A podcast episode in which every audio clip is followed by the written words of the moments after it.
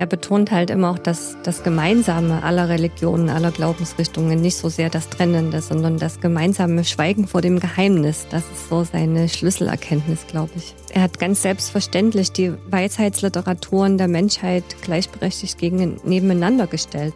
Da konnte man sehr viel lernen. Mit Herz und Haltung. Dein Akademie-Podcast. Aber ich frage. Im Gespräch mit der Leipziger Autorin Diana Feuerbach über ihr Hörbuch mit und über den Jesuitenpater Bernd Knüfer. Vor ziemlich genau einem Jahr, am 24. Juli 2020, verstarb in München der Jesuitenpater Bernd Knüfer nach kurzer schwerer Krankheit. Seit den frühen 90ern wirkte der gebürtige Oberpfälzer in Leipzig. Erst als Studentenpfarrer, bald vor allem als einer, der sich ganz aktiv den 85 Prozent Religionslosen der Stadt zuwenden wollte. Als Mitgründer der Orientierung, einer Kontaktstelle der katholischen Kirche in der Leipziger Innenstadt. Predigten in der Nikolaikirche machten ihn ebenso bekannt wie die Tatsache, dass er im Raum der Stille dieser Kontaktstelle Orientierung regelmäßig auch Yoga und Zen-Meditation unterrichtete.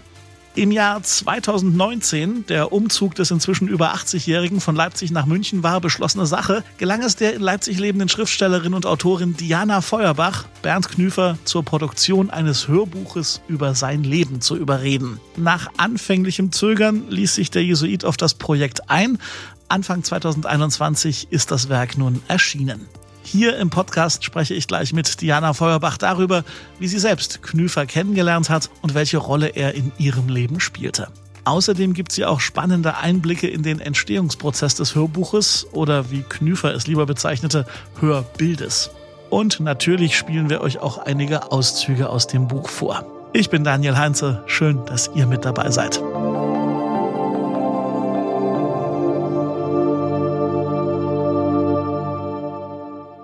Frau Feuerbach, herzlich willkommen im Podcast mit Herz und Haltung der Katholischen Akademie im Bistum Dresden-Meißen. Dankeschön, ich freue mich hier zu sein.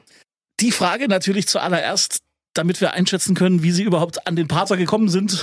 Wie haben Sie diesen Bernd Knüfer, diesen Menschen kennengelernt? Wie ist er in Ihr Leben gestolpert oder Sie in seins? Eher ich in seins. Ich glaube, das muss 2008 oder 2009 gewesen sein. Da sagte mal ein Bekannter zu mir, du, da gibt es so einen Raum der Stille in der Innenstadt in Leipzig und da gibt es Yogakurse mit Meditation. Das kostet nur drei Euro, komm noch mal mit. Und das habe ich gemacht und dieser Kurs wurde von Bernd Knüfer geleitet.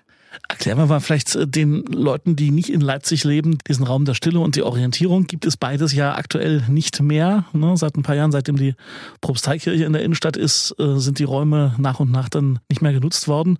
Das muss man sich so vorstellen. Am Ende einer nicht wirklich viel begangenen Passage in der Leipziger Innenstadt war dieser Raum der Stille. Ein Raum, offen für alle, egal welchen Bekenntnisses oder welcher Religion, ohne eindeutige religiöse Zeichen. Und daneben ein paar Räume für Gespräche und so weiter. Und da hat Bernd Knüfer die Orientierung angeboten, die Kontaktstelle zur katholischen Kirche in Leipzig, damit in der Leipziger Innenstadt, das war der ganz pragmatische Grund eigentlich, damit es überhaupt in der Leipziger Innenstadt einen katholischen Ort gibt, wo die katholische Kirche vorhanden ist.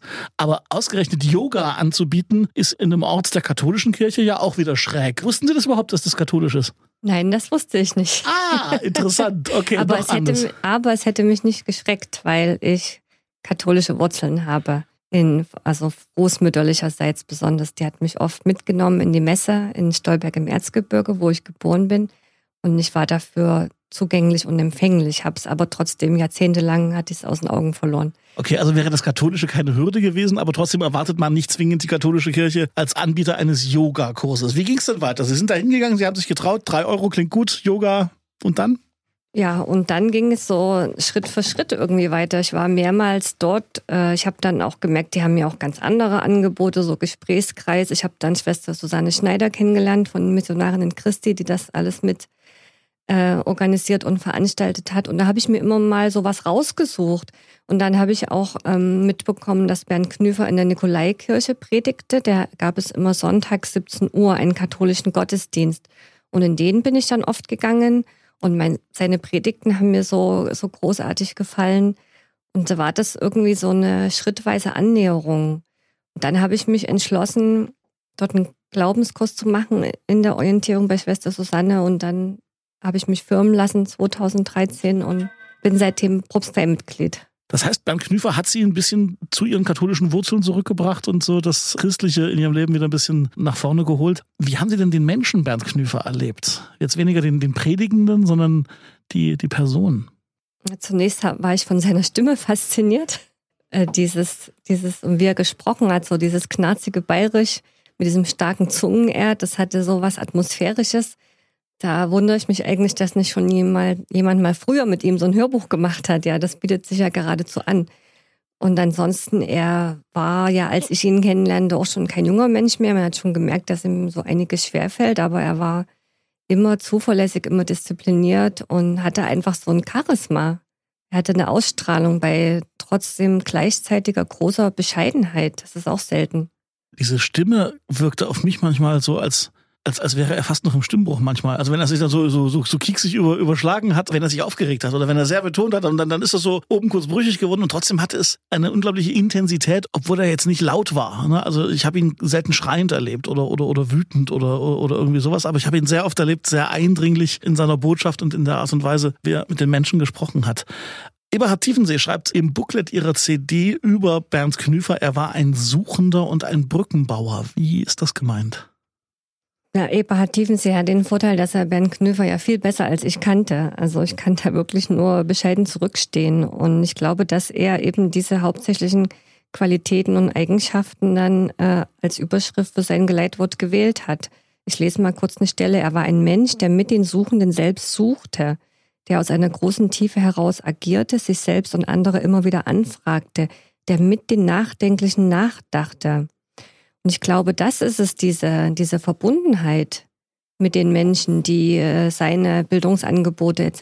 wahrgenommen haben, die, die hat er gelebt. Er war ja niemand, der sich irgendwie hoch auf die Kanzel stellen wollte und von da aus äh, auf die Leute herunterpredigen. Und er hat immer, er war ja für mich irgendwie fast wie so ein Streetworker auf seine Art und Weise.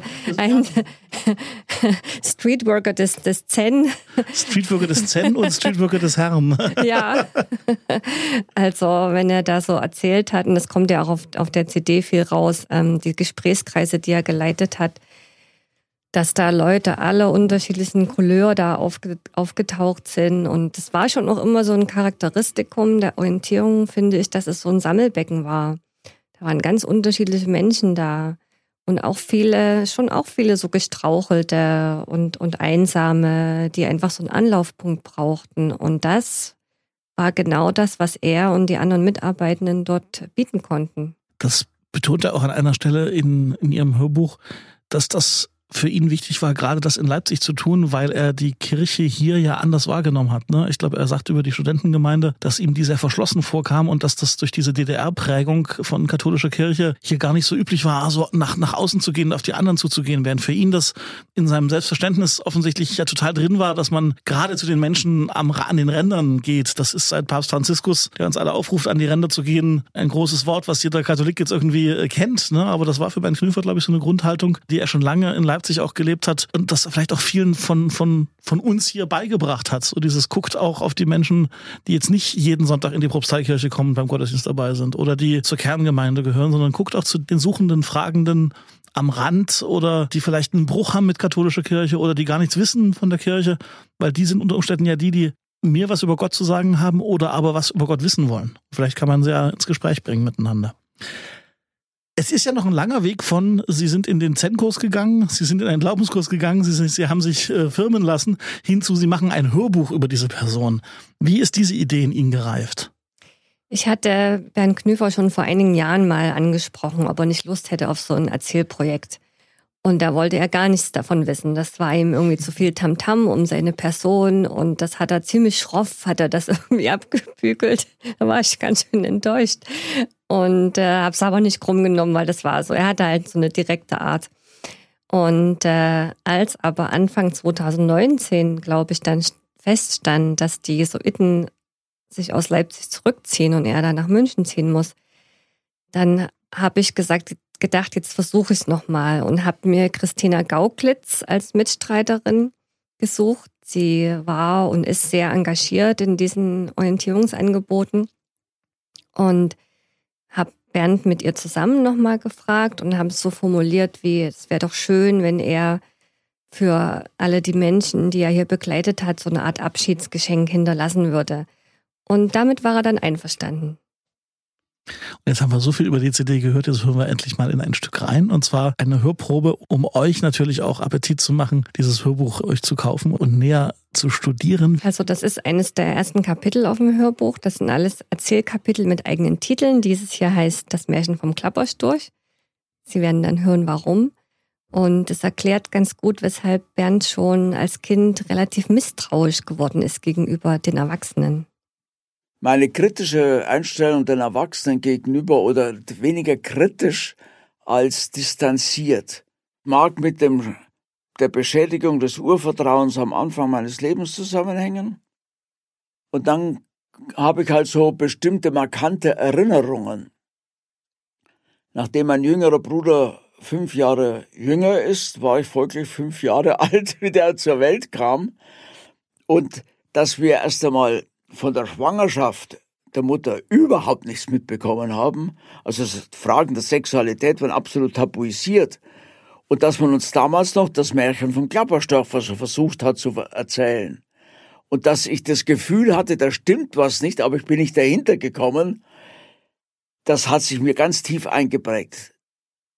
Bestimmte Fragen darf man nicht stellen und du kriegst keine ehrliche Antwort. Das war ein gravierender Einschnitt in der Familie, wenn da noch einmal ein Bruder ankommt und du weißt nicht, wo der herkommt. Nicht?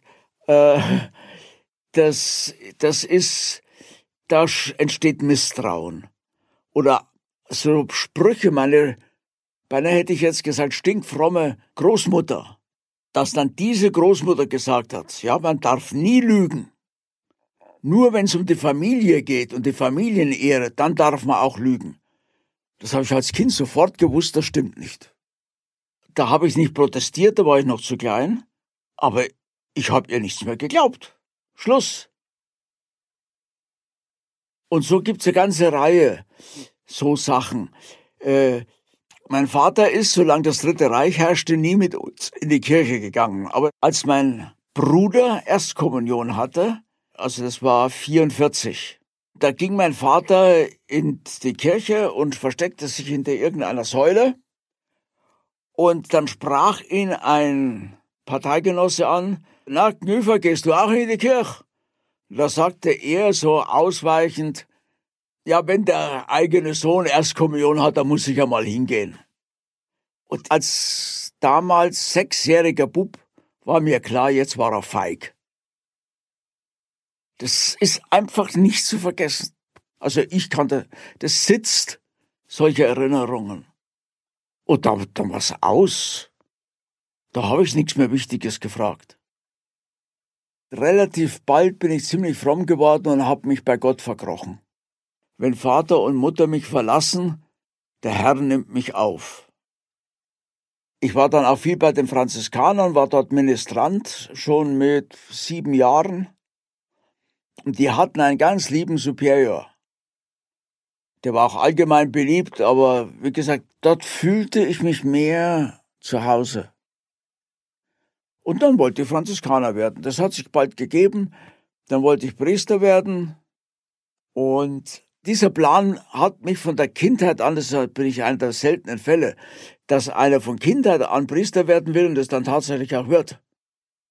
Ja, soweit der Ausschnitt, das Märchen vom Klappersturch, mal von Kollegin zu Kollege. Wie haben Sie das denn hingekriegt, diesen Mann so ins Plaudern zu bringen und so, so, so anekdotisch aus seinem Leben und ja gleichzeitig auch aus der Kultur- und Zeitgeschichte zu erzählen? Wie muss ich mir das, das Setting vorstellen, in dem Sie Bernd Knüfer da befragt haben?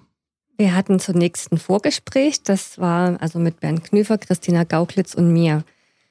Und dabei habe ich ihm ja ganz klar gesagt, dass ich ganz besonders an seiner Kindheit und Jugend interessiert bin, weil das vermutlich etwas ist, das viele Leute eben nicht so von ihm wussten. Und die Wurzeln eines Menschen sind ja entscheidend, sind ja auch prägend für vieles, was später kommt, ganz besonders auch in seinem Fall. Und außerdem bin ich der Meinung, dass jeder Mensch ein Zeitzeuge ist. Sie können jeden 80-Jährigen nehmen, jede 80-Jährige und erzählen lassen und es wird spannend sein. Nämlich genau diese Verbindung, die sich ergibt zwischen den äußeren Umständen der Zeitgeschichte und der persönlichen Lebensgeschichte. Das macht, äh, das macht das Spannende dabei aus. Und ich habe dann schon beim Vorgespräch gemerkt, dass Bernd Knüfer eine regelrechte Freude entwickelt hat, das alles zu erzählen. Also so misstrauisch und skeptisch er vorher war, so, so mehr ist er dann aufgeblüht irgendwie schon beim Vorgespräch. Und dann habe ich gedacht, ja, dann sind wir da auf dem richtigen Weg. Und wir haben einen ausführlichen Interview-Leitfaden erarbeitet, weil so ein ganzes Leben abzudecken, das ist ja keine Kleinigkeit, so dass wir dann, dass er gut vorbereitet in die Aufnahmen gehen konnte und Christina und ich auch.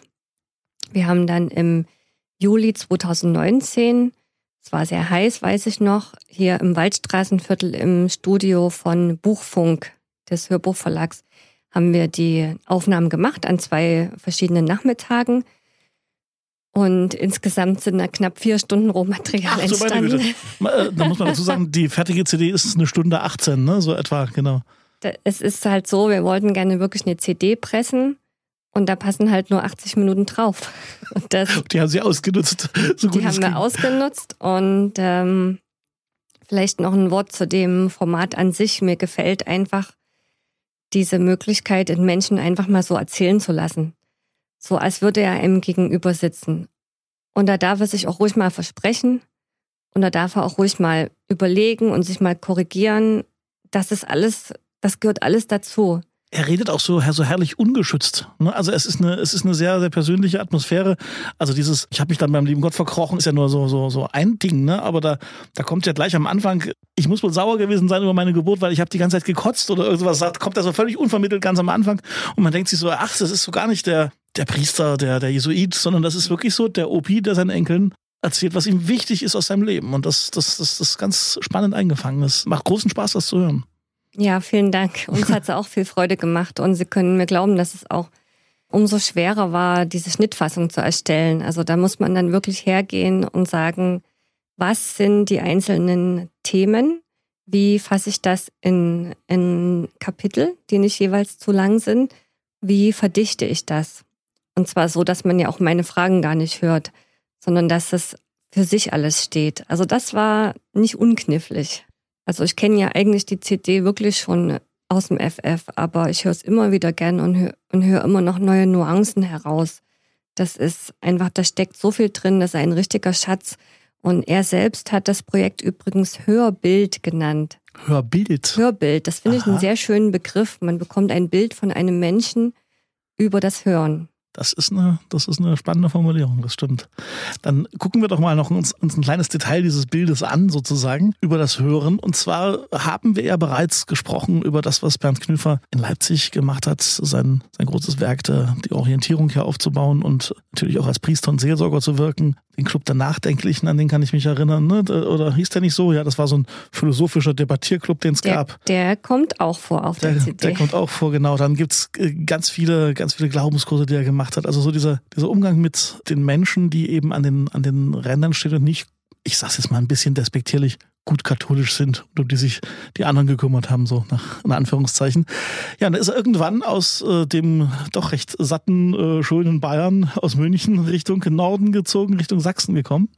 Also er war ja als Jugendseelsorger in München und dann war er eine ganze Zeit lang auch in den 80er Jahren Studentenpfarrer in Würzburg, im gut katholischen Würzburg. Und das war eine sehr angenehme Situation dort für ihn. Die hat einen ganz großen Zulauf in der Studentengemeinde, immer volles Haus und das hätte eigentlich ganz gut und gerne noch lange so weitergehen können, wäre nicht die Wende gekommen. Und dann hat sich die Möglichkeit geboten, er erzählt das auch ausführlich, eventuell in den Osten zu gehen. Und er hat gesagt, okay, wenn ich dort gebraucht werde, dann mache ich das. 1991 war das. Er hat Eberhard Tiefensee, äh, den wir auch schon besprochen hatten, als Studentenpfarrer in der Studentengemeinde abgelöst.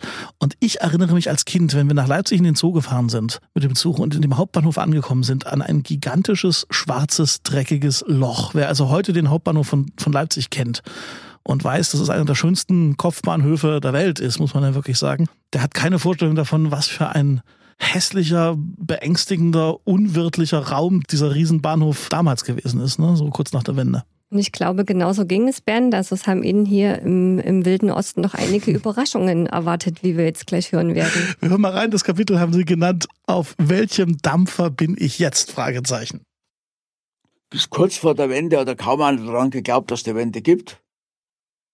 Und dann kam sie. Und der Provinzial hat gefragt, ob es äh, nicht auch in der Provinz Leute gibt, also in, unter den süddeutschen Jesuiten, der bereit wäre, dass man darüber geht. Und da habe ich nochmal neu nachgedacht. Also ich war damals in der zweiten Hälfte 50, kein junger Hupfer mehr und bin zu dem Schluss gekommen, wenn ich gebraucht werde, gehe ich da auch hin. Es war für mich der Einstieg in Leipzig dann überhaupt nicht einfach, denn die haben auf alles andere gewartet, aber bloß kein, kein Studentenpfarrer aus dem Westen. So leicht mein Start in Würzburg war, weil mein Vorgänger sehr unbeliebt war, hatte ich dann das Gegenteil.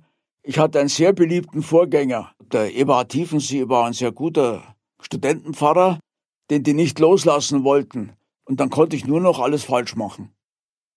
Und da kamen Studentinnen zu mir und sagen, sagten zu mir, du bist uns zu modern. Da habe ich mir gedacht, aha, auf welchem Dampfer bin ich denn jetzt?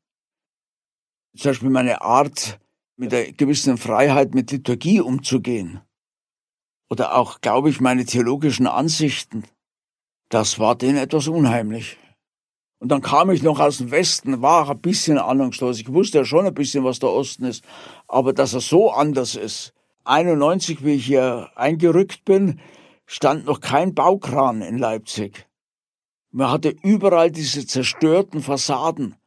Die haben wir nach dem Motto gelebt, Ruinen schaffen ohne Waffen.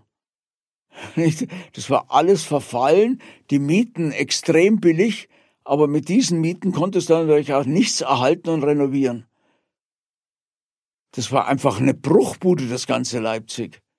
Nicht diese Geschichten, dass die Bürgersteige überdacht waren mit Holzgerüsten, damit die runterfallenden Fassadenbrocken die Passanten nicht erschlagen.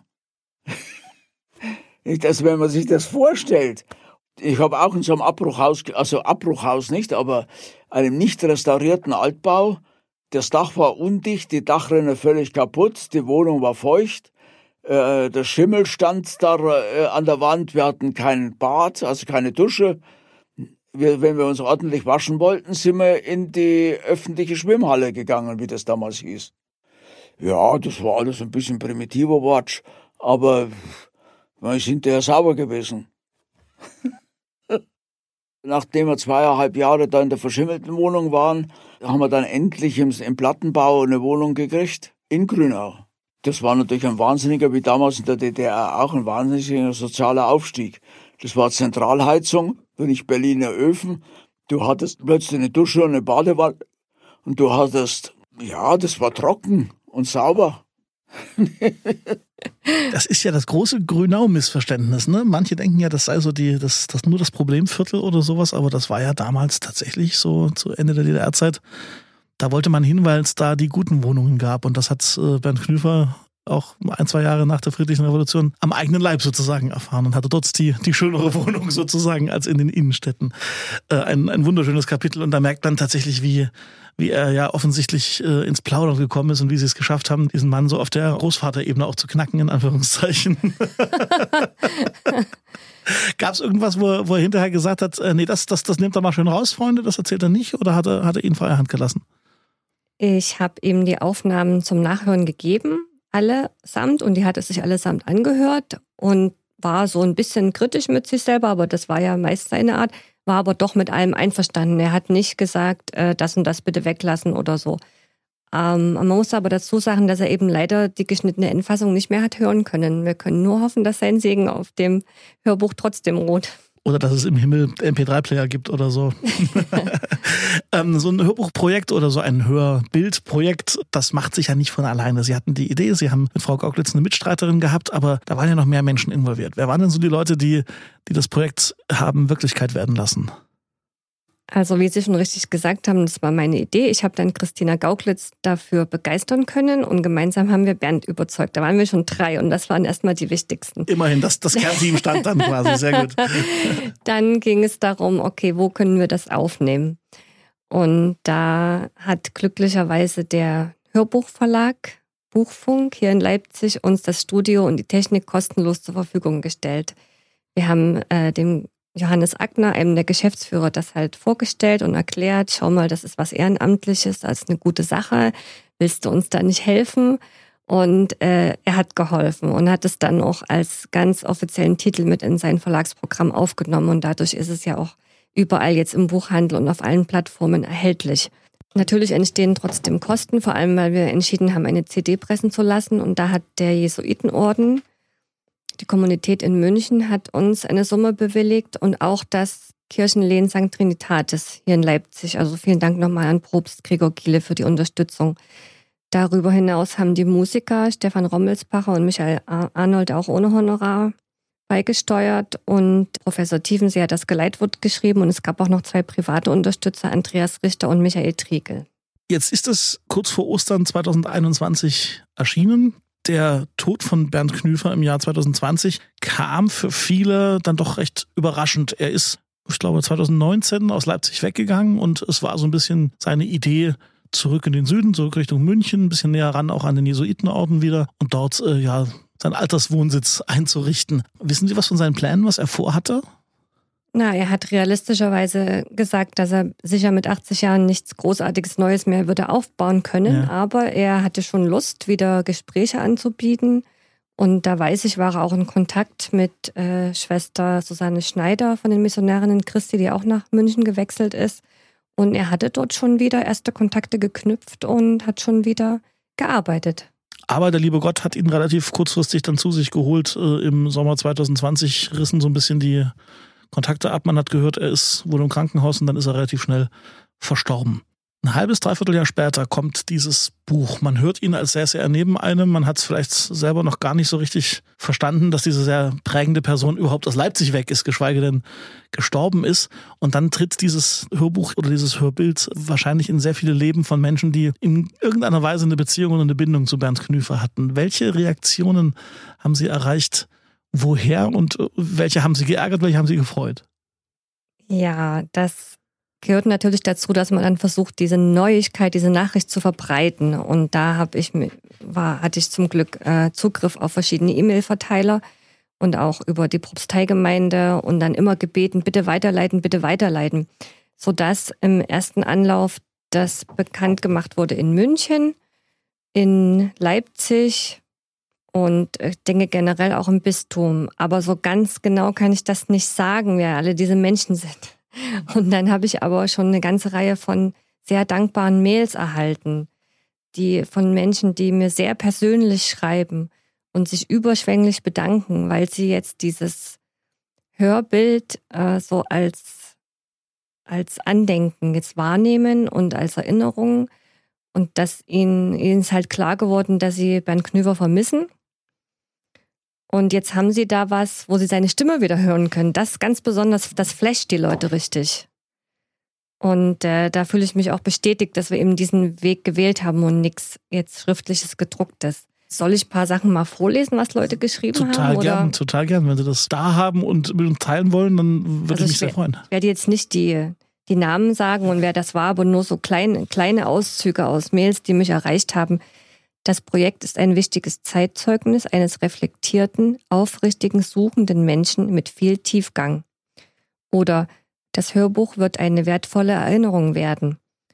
Oder vielen lieben Dank, dass so eine CD entstehen konnte und für die Mitteilung, dass es sie gibt und man sie erhalten kann, es berührt mich tief. Oder tolles Hörbuch und schön, diese Stimme wieder zu hören. Oder ich bin froh, dass du etwas geschaffen hast, was unter hoffentlich vielen anderen Dingen und Erinnerungen von Bernd bleibt nach seinem Tod. Oder besten Dank für das sehr gelungene Andenken an einen ganz besonderen Menschen. Vielen Dank für diese Überraschung. Ich habe es gerade runtergeladen und gehört, wie schön Bernd so nochmal hören zu können. Er hat eine sehr wichtige Rolle in meinem Leben gespielt. Und so weiter und so fort. Wir haben ja auch jetzt aus diesen Zuschriften und aus diesen Reaktionen gemerkt, welches Talent Bernd Knüfer hatte, die Menschen mit seiner Spiritualität und mit seinen, mit seinen Predigten, mit der Art und Weise, wie er von Gott geredet hat, aber auch mit Gott gerungen hat. Ne? Er redet ja auch von Zweifeln und, und, und, und von dem, was, was ihm verschlossen geblieben ist. Also ganz, ganz authentisch. All diese Dinge scheinen die Menschen ja berührt zu haben und als dritten Ausschnitt haben wir uns entschieden für so ein Stück aus dem hinteren Teil des Hörbildes, wo das so ein bisschen zum, zum Aufscheinen kommt. Der Titel, den Sie diesem Kapitel gegeben haben, ist Die Unfassbarkeit des Eigentlichen. Und da hören wir jetzt äh, zum Schluss nochmal rein. Im Zusammenhang mit dem sich auf die Sprache und die Kultur der nicht-kirchlichen einstellen, gehörte natürlich auch, dass wir eine andere Kultur der Gottesdienste entwickeln. Aber das gilt schon für viele Christen, die mit den konventionellen Gottesdiensten nichts anfangen können. Das sagt gar nichts dagegen, dass andere Christen diese Art, wie wir heute Gottesdienst feiern, genau toll finden und wiederum andere es gern so hätten wie vor dem Zweiten Vatikanum. Aber das Modell Gottesdienst zu feiern, wie Jesus das eventuell gemacht hat, so wie es in der Emmaus-Geschichte geschildert wird, dieses Modell scheint mir eben auch wichtig. Ganz einfach mit einer Gruppe zusammensitzen, in der Schrift lesen, die Schrift zu verstehen versuchen und dann das Gedächtnis Jesu zu feiern und das Brot zu brechen. Und das mit einfachen, ganz normalen Worten, ohne deswegen irgendetwas von der traditionellen Lehre aufzugeben. Es sind nur kleine Veränderungen der äußeren Form wo Menschen auch nicht als Teilnehmer hinten in der Kirche drin sitzen, sondern mitbeteiligt sind. Und ich habe halt versucht, im Raum der Stille solche Dinge zu machen. Und da haben mir dann auch Leute gesagt, auch Christen, dass sie das bei meinen Predigen gut finden, dass ich über Gott nicht wie über jemanden redet, als würden wir ihn kennen sondern dass wir, dass ich viel mehr über Gott rede als den Unbegreiflichen, den Unfassbaren, den, wovor wir staunen über die Unfassbarkeit des Lebens.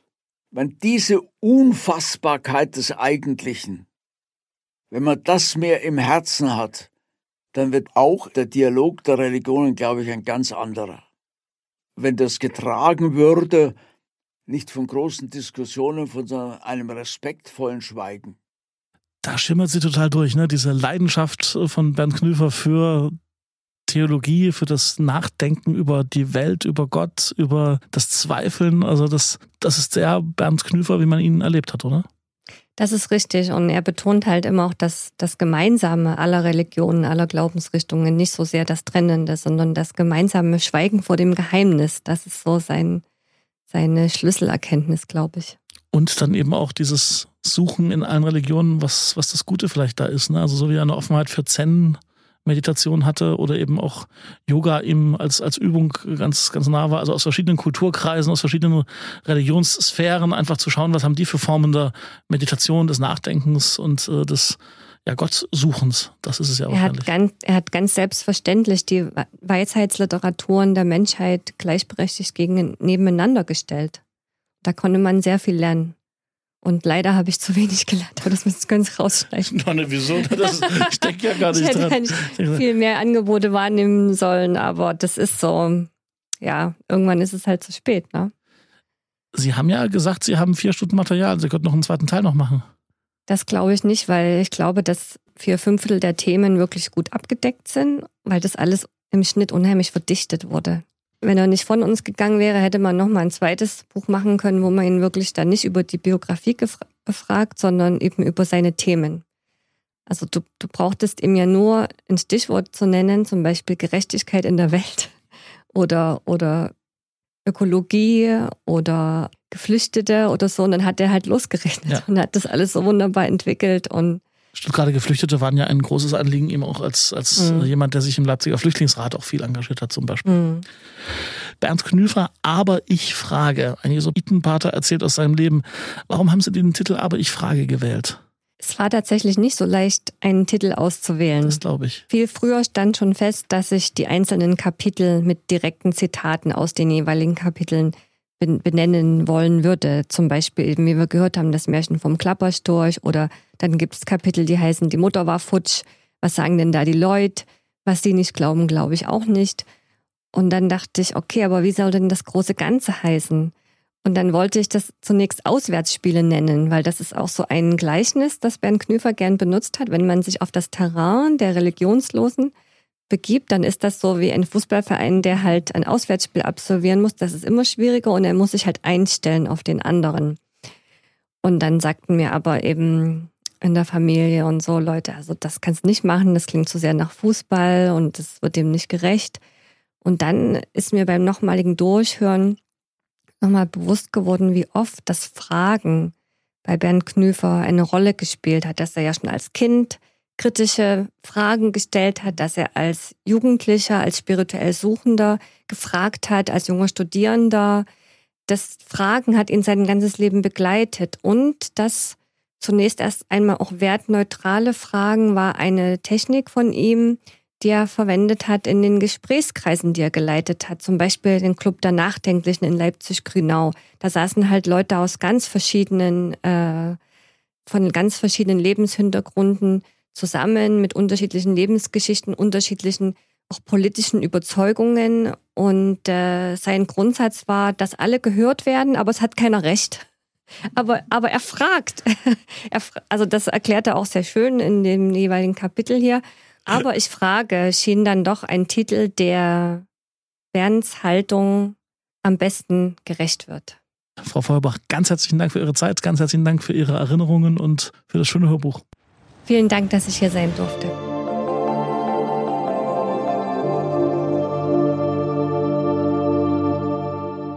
Das war mein Gespräch mit Diana Feuerbach, Bernd Knüfer, aber ich frage. Ein Jesuitenpater erzählt über sein Leben. Das Hörbuch ist digital und als CD beim Verlag Buchfunk erschienen. Den Link und weitere Infos findet ihr natürlich in den Show Notes zu dieser Podcast-Folge. Und wenn ihr jetzt vielleicht eure Begegnungen oder Erinnerungen an Pater Bernd Knüfer mit uns und den Hörerinnen und Hörern teilen wollt, dann macht das bitte. Meldet euch einfach bei uns, wie gewohnt, über Instagram oder Facebook oder über die Website der Katholischen Akademie, die da lautet lebendigakademisch.de. Und vergesst auch nicht, uns zu abonnieren, um künftig keine weiteren Folgen dieses Podcasts hier zu verpassen. Vielen Dank für eure Aufmerksamkeit. Tschüss und bis zum nächsten Mal. Mit Herz und Haltung. Dein Akademie-Podcast.